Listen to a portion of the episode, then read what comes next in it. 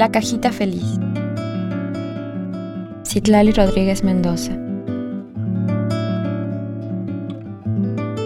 Lista de palabras favoritas. Aceite, botica, musgo, índice, pan, cera, suaje, cortinas, lago, Kansas, grillo, pardo, biombo, té, epígrafe, ornado, tempestad y no tormenta. Mis manos son dos garzas de madera suspendidas. Cuando el lago sube al aire, se convierte en aire.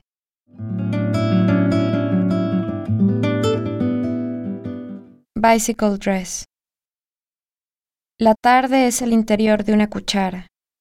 Por dentro, la curvatura del movimiento se eriza sobre un riel y dos llantas, el zanco en espiral del equilibrio. Este vestido en que ando es un derrame de camino, raya ausente, raya blanca sobre el asfalto. La tela crece, se esponja con el pedaleo de inhalaciones huecas. Todo es ondulación y retorno, y entiendo que el horizonte no es más que metro y medio de poliéster a la redonda. Andar en bici con vestido no es hacer silbar las banquetas con doce centímetros forrados de charol. La bici con vestido anda en los espejos de una ciudad acantilada, memorizando sobre mí la resonancia de una estación perenne.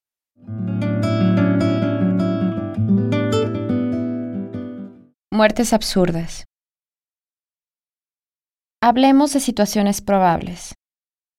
Uno se puede morir ahogado mientras el alcohol desenvaina sus efectos en una tímida imitación al hipo. Uno se puede morir en un incendio luego de tropezar con su barba, solo si ésta toca el piso. Uno se puede morir de risa. Uno se puede morir por comer demasiado. Uno se puede morir por un estornudo impetuoso. Uno puede durar hasta seis días sin dormir. Uno puede soñar con waterboarding y vender tickets del metro el siguiente día. Uno puede dispersar su proceso digestivo y usar un Gucci. Uno se puede morir por decir algo. Uno puede empezar a decir algo, nunca terminar de decirlo, tragar saliva y buscar en otras palabras.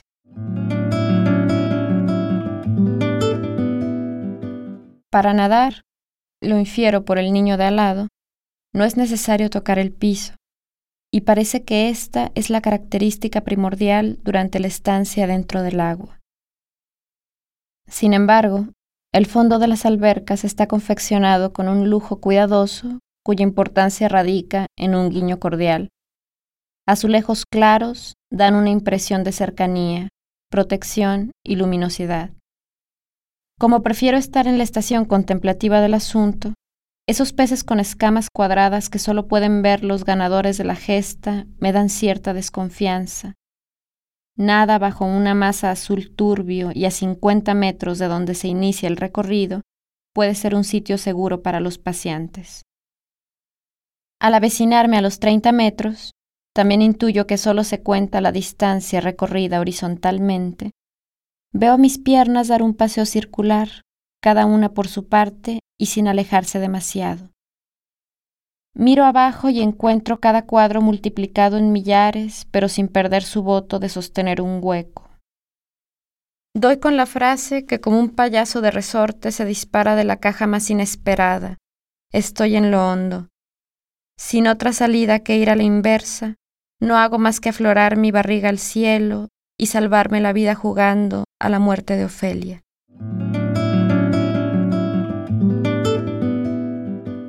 En el centro de la plaza hay un faro.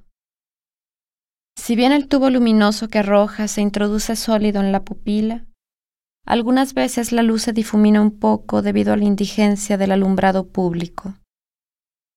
A ese torreón no le importa el trajín de los navíos porque es una bestia de caza aunque algo retorcido le corre por dentro y tiene nombre de espantapájaros, permanece ridículamente elevado, doblando la altura de la iglesia y aplastando el furor de las palomas que con tanto ahínco buscan su lugar entre las aves de ornato. Están perdidos los pichones. No hay posibilidad alguna de apañarse de las escamas de pintura corrediza que visten su falso obelisco, o de sus ventanas que son tres fugitivos famélicos e inalcanzables. No es sino a las cuatro de la tarde cuando el faro deja de ser enigma. La gente busca su delgada sombra. Altos, pequeños, con piedras lisas bajo la lengua, con vestidos espumosos sobre el pasto, todos se acomodan en línea recta, unos detrás de otros, hasta llegar al borde de la avenida. Y así permanecemos fuera de dudas hasta las siete de la noche o casi, horario de invierno.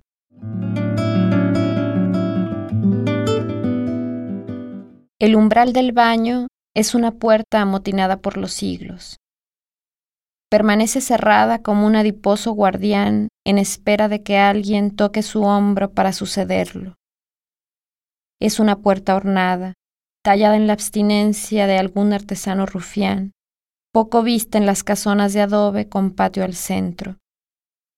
Si haces embonar tu oreja en la madera, un choque de locomotoras viene a cobrar su territorio. Un paisaje devastado eleva sus puños y repite su alevosa ventaja en el espacio que ocupa. Al tocarla, las manos son las primeras en salir corriendo. Pero su dureza es necesaria porque un verano entero se domestica en ella. Todos pasan, más o menos en entera posesión de su albedrío, del otro lado. Salvo ella, que al decir por su desvencijado y apolillado nicho, no alcanzó a llegar.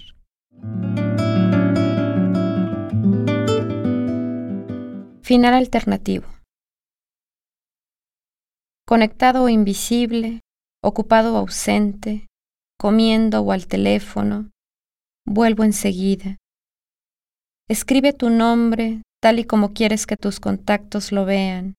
Apelativo de emergencia, Times New Riemann, bislexia, mislexia, pita amor cortés, dicción posmopolita, cambiar perfil, cortes marciales unisex, código binario, código de barras, código morse, código rojo, digo and go, escritorios mexicanos contemporáneos, complemento circunstancial de moda, hay lunes homotextuales, glándula hipérbole a tope, IPO, Olipod, sintaxis driver, océano índice, punto y los signos que le sigan, in that we trust, pensar en nombres, no en zumbidos, enviar fichero, enviar las mejores conversaciones de Messenger ahora en DVD, envía un mensaje a este número y recibe los nicknames del momento, nombres de paso en tu celular, nombres de paso en tu billetera,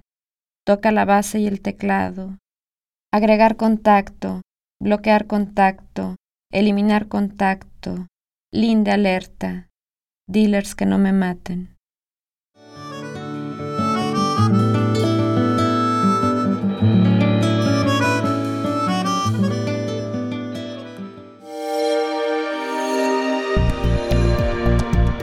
Descarga Cultura.